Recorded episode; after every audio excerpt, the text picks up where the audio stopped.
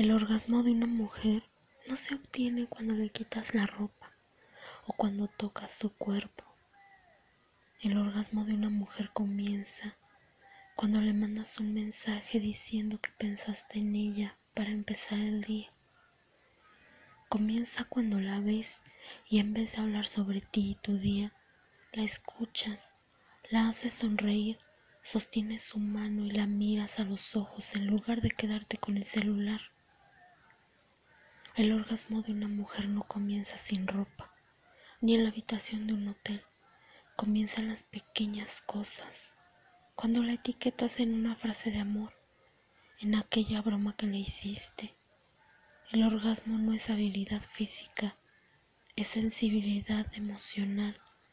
No es sostener el cabello y hacer que se sienta segura.